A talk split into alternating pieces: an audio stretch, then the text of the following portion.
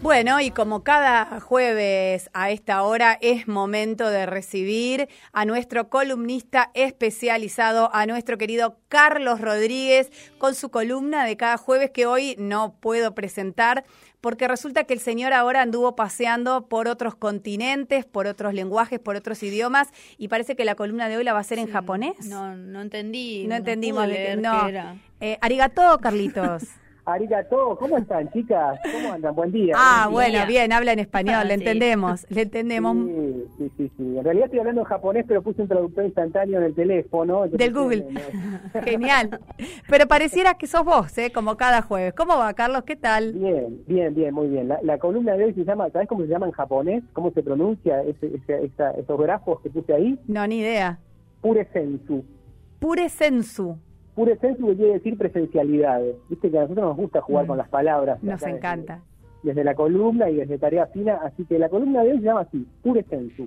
Presencialidad, bueno, qué, qué tema la presencialidad, pero me parece que no vas a hablar un poco de la escuela, ¿no? ¿Viene por otro lado la cosa?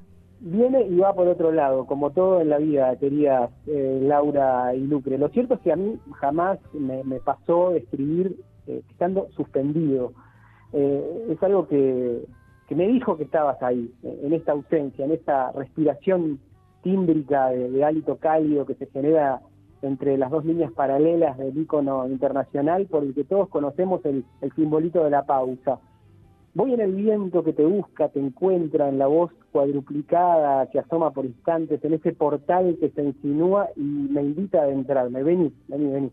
Prestame tu mano pequeña y a cambio te prometo un abrazo de viento y canción.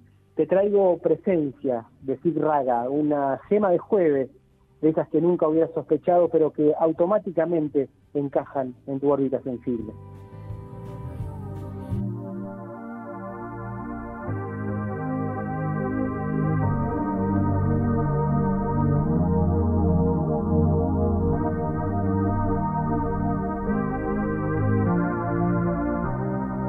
Vine simplemente, algo me dijo que estabas aquí. En esta ausencia, la luz atraviesa los cuerpos en un baldío. Te esperé en puntas de pie. Hay músicas que tienen el poder de despojarte de todas las armaduras y los clichés, sonoridades que desde los algoritmos eh, de esa plataforma en la que das play religiosamente todas las mañanas, incluso antes de cebarte el primer mate, vienen a plantarse delante tuyo y decirte, toma pavote, vos que te creías experto de la emoción, andás llevando.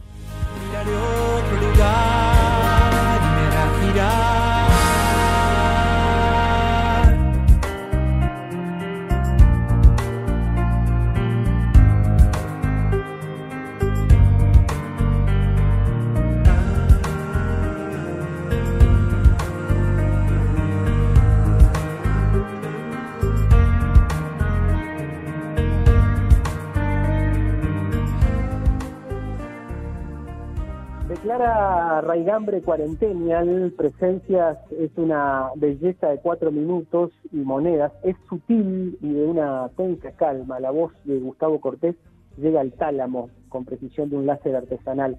Es un rayo que penetra hasta hacer perizar. La instrumentación es delicada, hay sobre el final unos apuntes ahí de síntesis digitada que van tramando todo hasta elevarlo en un cenit desde el que ahora sí puedes largar el aire. Buscalo vos también, sentilo y me contás. Vamos girar, girar, girar, llegar a vos, perderme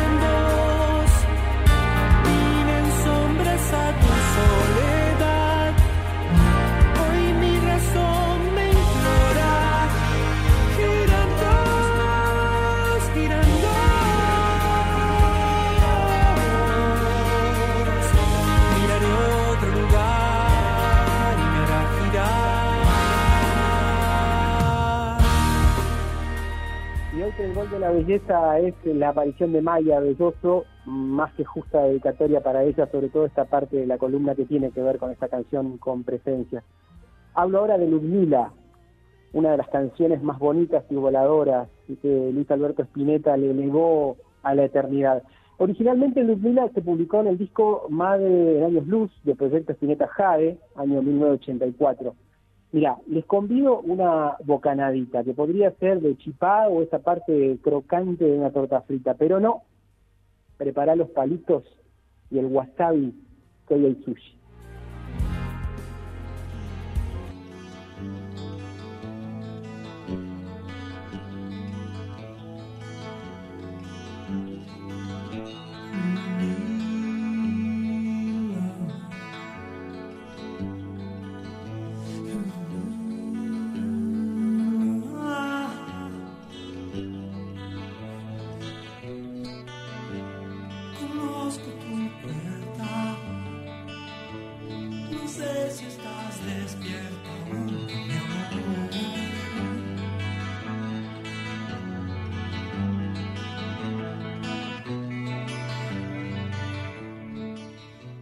En una verdadera cadena virtuosa, alguna vez, y vía una recomendación del tecladista Claudio Cardone, el flaco Spinetta terminó encontrándose con la voz y las armonías de la cantante japonesa Kotringo, que llegó a estas orillas a raíz del link con la música de Ryuichi Sakamoto.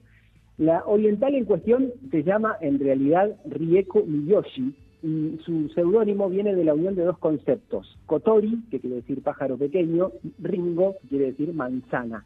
Ahí se forma como un transformer sensible, como un origami de miel de Osaka, ese dulce nombre, Cotringo.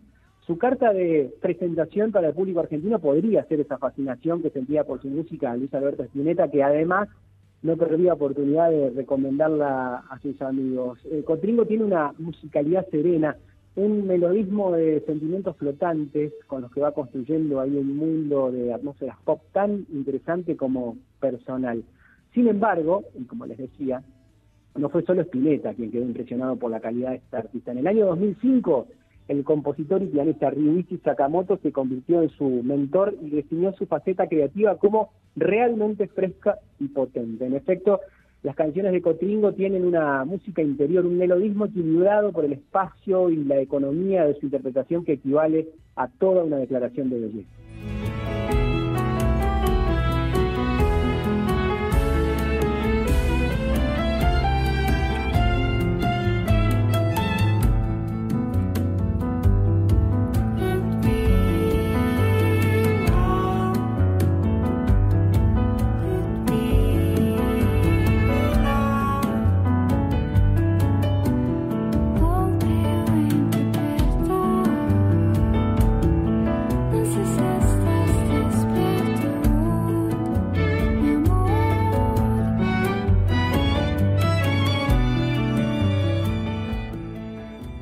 El caso es que Cotringo comenzó a estudiar piano a los 5 años y a los 7 ya componía. Al terminar la secundaria ingresó a la Escuela de Música de Coyo, en Kobe, y en 1999 ganó una beca en la Escuela de Música Berkeley, en Boston, donde egresó de la carrera de composición, arreglo y performance de Big Band.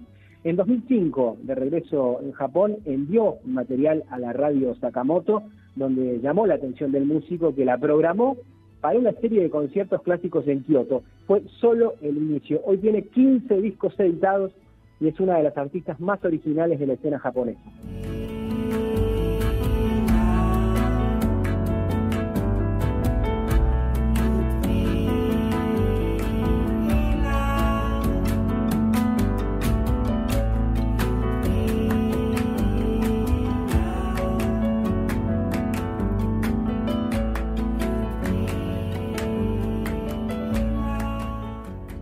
Quiso el destino de los buenos vientos que a mediados del 2020 y en medio de una gira eh, por tierras niponas por parte de los platenses Cribas, terminaran grabando una versión de Ludmila junto a la mismísima Cotringo y el cuarteto de cuerdas de Atsuki Yoshida en un cruce luminoso y difícil, muy difícil de encuadrar en algún tipo de emoción terrestre. Es lo que estamos oyendo ahí. La melodía de la canción es inconfundible y tiene esos pasajes que desde el abordaje arreglístico maridan entre argentinos y japoneses y acaban por lograr una verdadera teletransportación.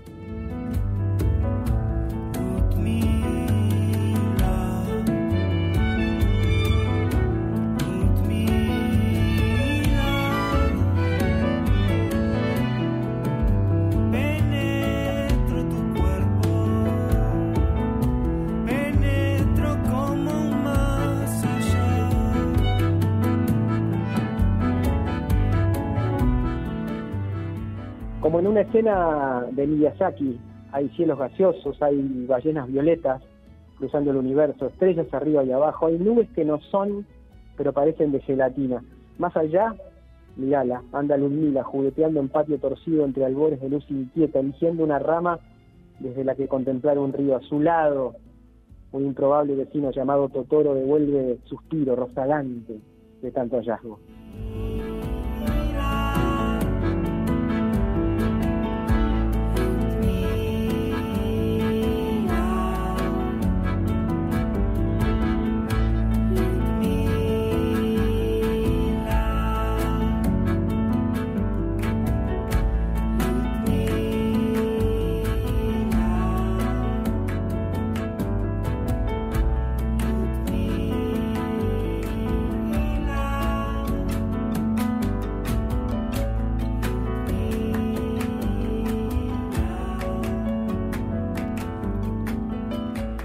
Bueno, no digan que no se puede viajar, ¿eh? Después de un año y pico, ustedes vienen acá los jueves, escuchan a Carlos, no les pedimos pasaporte, no tienen que comprar pasajes y viajan en el tiempo y en el espacio también, porque no digan que no viajaron. ¿A dónde nos llevaste por diferentes lugares, Carlos? Pero qué lindo que estuvo escucharte hoy y cuánto que nos hizo pensar en lo que nos está pasando. Vos ahí anclabas un poco con lo que acabábamos de contar de Maya y escuchábamos estas melodías que nos hace repensar un poco el mundo en el que estamos viviendo. Así que gracias, como cada jueves, Carlos, querido. Medio mántrica la cosa, ¿no? A veces Sí. los mantras sirven para, para centrar, para calmar, para, para juntar fuerzas para lo que vendrá, y no podemos dejar de linkearlo con la realidad y pensar que a Maya le tocó vivir y sufrir tanto en estos siete años de vida y, y- y abonamos todos para que su vida mejore y cambie. La artista japonesa de la que hablábamos Sí. cuando tenía siete años ya componía en el piano. Eh, quizá acogida por un Estado que sabía lo que tenía que hacer.